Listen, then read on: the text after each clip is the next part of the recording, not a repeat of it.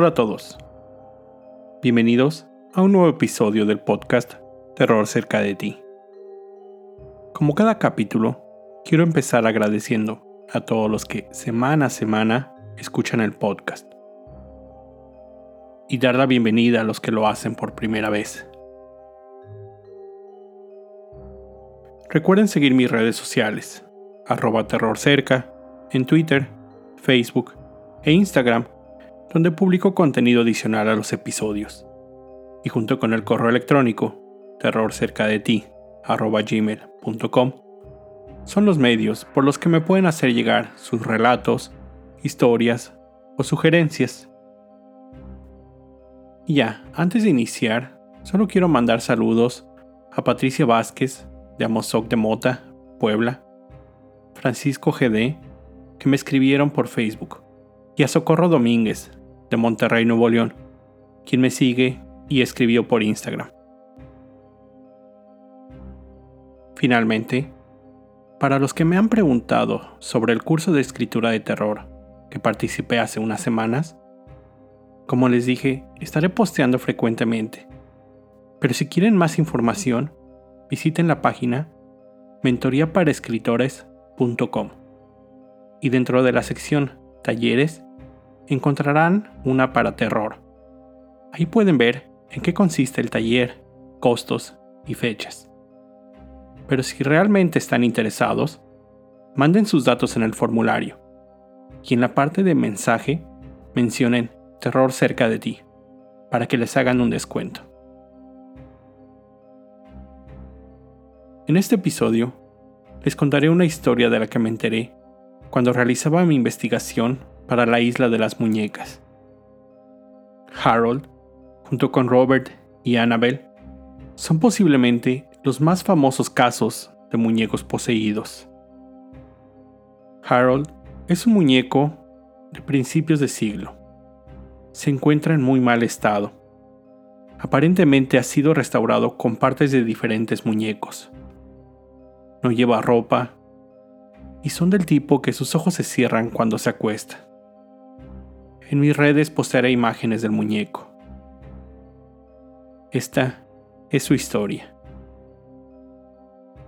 En el 2003, un usuario de eBay, de nombre Greg, puso a la venta un muñeco, que él describió como embrujado. La publicación iba acompañada de su historia, desde el momento en que lo adquirió hasta los sucesos que él había experimentado.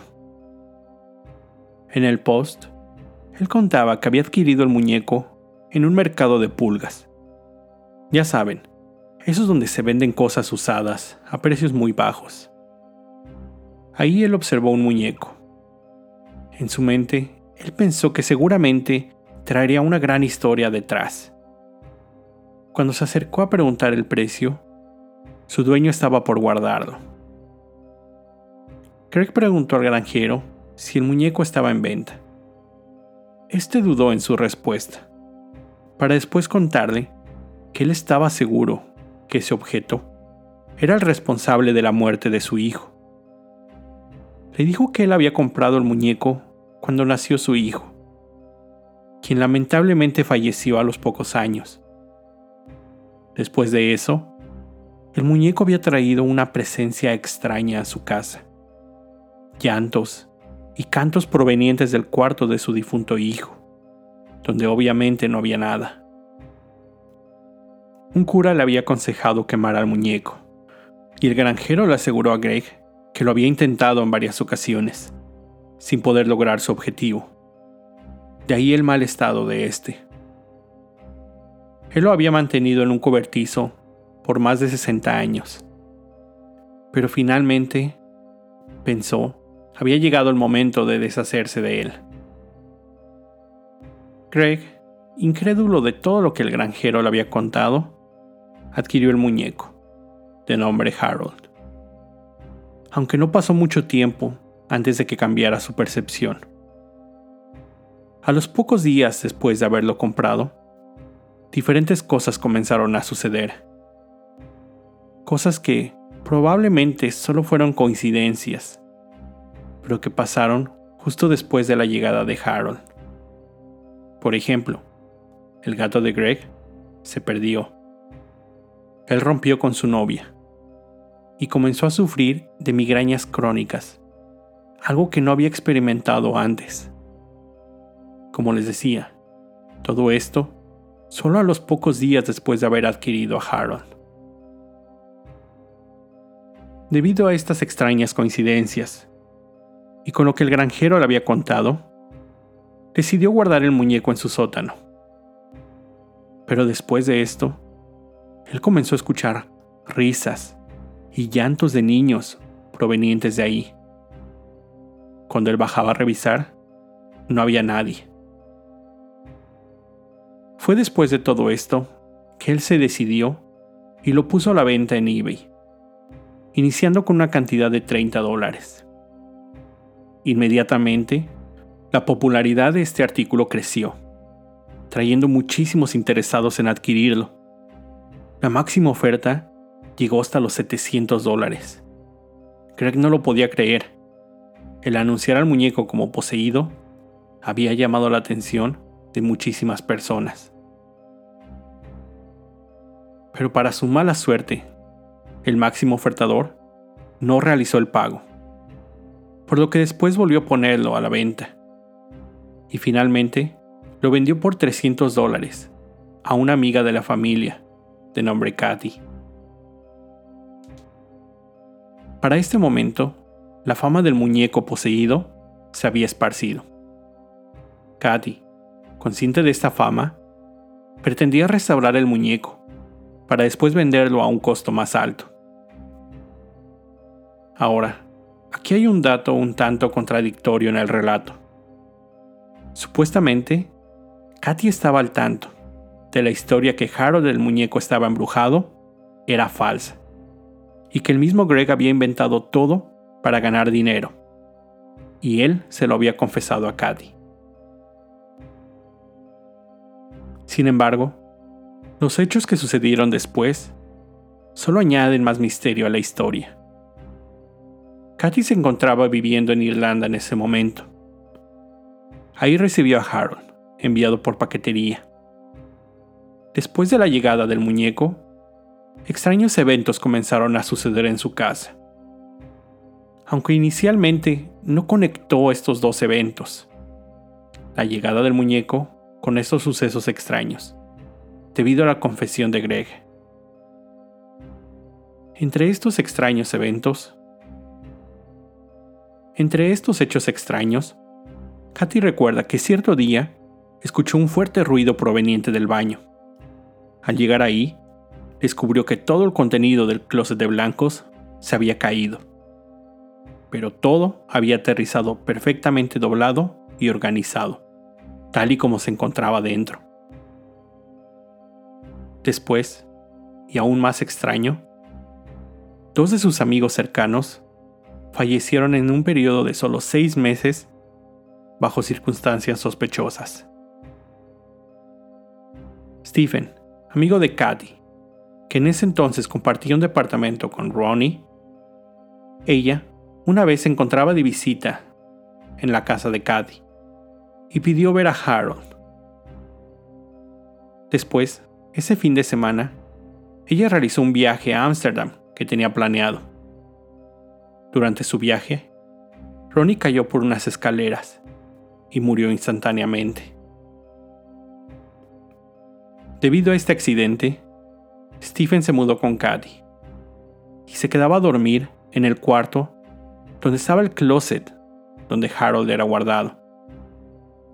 Stephen era una persona sana, atlética. Pero solo tres meses después de mudarse con Katy, Stephen fue diagnosticado con cáncer y murió solo unas semanas después. Con todo esto, Katy no estaba segura de poder continuar con su plan. Así que lo primero fue que decidió guardar en otro lugar a Harold, con lo que los eventos extraños dejaron de suceder, para finalmente decidirse a ponerlo a la venta en eBay nuevamente. Esto era ya en el 2004. Ella creía, y así lo puso en el post, que Harold más que estar embrujado o poseído, posiblemente estaba sujeto a una maldición. El escritor, orador y psíquico Anthony Quintana se interesó en el muñeco, ya que se encontraba en busca de objetos supuestamente embrujados, para realizar diferentes pruebas, ya que él estaba escribiendo un libro sobre el tema. Anthony comenzó a ofertar por el muñeco y terminó ganando la subasta con 720 dólares. Kathy se puso en contacto con él. Le explicó que ella creía que el muñeco había sido maldito y todo lo que ella había experimentado. Es más, le ofreció librarlo de pagar lo ofertado, explicándole que ella estaba preocupada y que preferiría mejor aventarlo al mar. Pero Anthony estaba decidido. Él mantuvo su pago y quería recibir el muñeco. Unas semanas después, llegó un paquete de Irlanda. En cuanto tuvo a Harold en sus manos, él comenzó a realizar una serie de pruebas para determinar si podía observar y medir algún fenómeno paranormal. Usó un medidor de campos electromagnéticos, un detector de fenómenos de voz electrónica, conocidos como psicofonías, y cámaras. Para su desilusión, ninguno de estos dispositivos, ni su simple vista, pudieron captar ninguna alteración o fenómeno proveniente del muñeco. Pero decidido aún a comprobar si el muñeco poseía algo sobrenatural, contactó a su amiga y colega, la psíquica April Palmer, para pedirle realizar una lectura de Harold y él, solo como medida precautoria, cuando guardó al muñeco, lo hizo junto con una botella de agua bendita y un crucifijo. April aceptó. Anthony preparó de nuevo su equipo. De nuevo, como precaución, roció al muñeco con agua bendita, algo que incluso April cuestionó si fuera necesario. La psíquica inició su lectura. Bromeó sobre el muñeco, Incluso jugó un poco con él. Pero después de solo dos minutos, ella regresó al muñeco, diciéndole a Anthony que lo sentía, pero que no podía continuar. Ella le dijo que Harold amenazó con matarla, momento en el cual ella sintió que algo oprimía su corazón. Después de esta sesión, Anthony revisó la grabación y descubrió que mientras April le preguntaba sobre el agua bendita, él escuchó una voz decir, Cállate perra. Y cuando ella se encontraba realizando la lectura, se escuchaba una voz diciendo, Te voy a matar, perra. Después, la grabación continuó. Mientras ellos dos hablaban, y April le explicaba lo que había sentido, para de nuevo escuchar en la grabadora ahora una risa macabra. En los meses siguientes, diferentes hechos extraños le sucedieron a Anthony y a gente cercana a él, gente que había estado en contacto con el muñeco. Algunos de ellos habían sido físicamente heridos, otros, Anthony incluido, habían experimentado horribles visiones. Y él incluso había sufrido una herida que requirió de atención quirúrgica. Después de esto, Anthony concluyó que Harold era una entidad peligrosa y decidió empacarla y guardarla en un cobertizo. Eso fue en el 2005. Aunque él quería seguir con los análisis y realizar más lecturas, pero la mayoría de los psíquicos ya sabían la historia de Harold, y Anthony quería que fuera alguien sin conocimiento anterior del muñeco. Pasaron los años. En el 2013, un amigo de Anthony le mencionó que Harold era una gran fuente de discusión en sitios web y videos de YouTube donde hablaban de muñecos embrujados. Anthony fue contactado por la productora de un programa de investigaciones paranormales llamado Ghost Adventures, donde le pidieron prestado a Harold. Ellos viajaron a México con la intención de llevarlo a la isla de las muñecas, en Xochimilco. Una vez en la Ciudad de México, el conductor del programa, Zach Bagans, quien fue el único que estuvo en contacto con Harold, notó tres pequeños moretones en su brazo izquierdo. Lo que él aseguraba coincidían con el tamaño de la mano de un niño o del muñeco. También ahí lo llevaron con otra psíquica, quien al estar en contacto con él, confirmó que el muñeco, en efecto, estaba embrujado y con múltiples almas ligadas a él, incluyendo la de una mujer violenta que protegía a Harold. Después de la emisión de este show, muchas personas se pusieron en contacto con el canal que lo transmitía, asegurando haber experimentado malestares, dolores de cabeza, solo con ver las imágenes del muñeco. Una vez de regreso con Anthony, él decidió contar sus experiencias y creó un sitio web donde expuso que él había sido el dueño de Harold desde el 2004 y relató a detalle los hechos que él había vivido. Este sitio sirve también para recopilar las historias de otras personas que se vieron afectadas por el embrujo de Harold, ya sea por haber estado en contacto, burlarse o por simplemente ver fotografías y videos de él. Una de las personas que entabló comunicación con Anthony fue una mujer de Australia, cuyo hijo autista, Vincent, al saber de Harold, había dibujado a un niño, diciendo que él quería salir a jugar al sol, pero que una mancha negra se lo impedía. El joven, en diversas ocasiones, realizó más dibujos o escribió mensajes que Anthony interpretó como si fueran parte de la historia del muñeco. Este es solo un ejemplo de muchas personas que contactaron contando experiencias al saber o ver imágenes de Harold. Pero cuando Anthony les pedía alguna prueba de esos hechos, solo recibía por respuesta, te doy mi palabra. Una sección del sitio web, que actualmente no se encuentra disponible, supuestamente documentaba la investigación que realizó el grupo sin fines de lucro Lockdown Paranormal. En este reporte, se explicó que la sesión de pruebas, la cual había durado tres horas, había determinado que el equipo no quería tener nada que ver con el muñeco, que uno de los miembros del equipo había escuchado diversas psicofonías, para después experimentar fuertes migrañas, desorientación, la sensación como si hubiera recibido un fuerte golpe en la cabeza, para finalmente caer sobre su espalda sin poder moverse por un par de horas. La conclusión final de este reporte era que existía la posibilidad de que el muñeco estuviera ligado a una entidad maligna y que sería más seguro no realizar más estudios a Harold. Como pueden darse cuenta, hay muchas preguntas sin resolver relacionadas a Harold, el muñeco. Preguntas que posiblemente queden sin respuesta, debido a la poca probabilidad de comprobar que lo que se dice de él sea o verdadero o falso.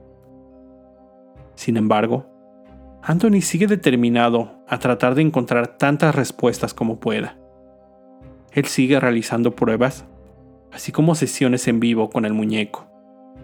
Es más, ya tiene a la venta un libro con su historia.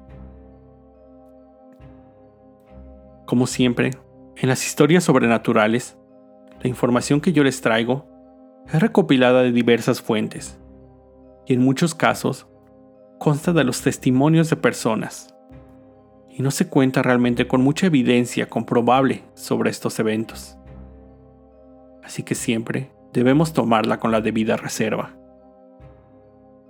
En este caso, la principal fuente de información para el episodio es el capítulo dedicado a Harold, en un libro llamado Demonic Dolls, True Tales of Terrible Toys, o Muñecos Demoníacos, Historias verdaderas de juguetes terribles, del escritor y periodista John Harker, quien se ha especializado en escribir libros de fantasmas y otras historias sobrenaturales, así como el sitio web donde Anthony publica sobre sus experiencias. esa fue la historia de Harold. Antes de concluir con el episodio, quiero contarles sobre el libro que recién leí. La novela El Diablo me obligó, del autor mexicano Francisco Gerardo Hagenbeck, quien también es un guionista de cómics. Yo supe de este libro gracias a la serie de Netflix Diablero, serie que me llamó la atención principalmente por el título y la descripción. Vi la primera temporada y la historia me pareció buena. Las actuaciones, bien. Y aunque caiga en el ya conocido cliché, ¿es mejor el libro? En este caso, en mi opinión, es totalmente cierto. La novela sigue la historia de Elvis Infante, uno de los varios diableros que habitan en el mundo estas personas dedicadas a pelear y capturar demonios, ángeles caídos y otras criaturas mitológicas. El libro describe de una forma increíble, además de contar con fluidez y ritmo, posesiones demoníacas, exorcismos y peleas contra demonios. Se lo recomiendo completamente. La serie de Netflix, a diferencia del libro, se enfoca solo en la Ciudad de México, además de adaptar y cambiar personajes claves del libro. Pero también, como les he dicho tantas veces, véanla ustedes mismos y generen su propia opinión. Con esto llego al final de este episodio. Como siempre, te recuerdo estar alerta de todo lo que pasa a tu alrededor, ya que el terror está donde menos te lo esperas. El terror está cerca de ti. Cuando el miedo se convierte en terror, hay una historia que contar.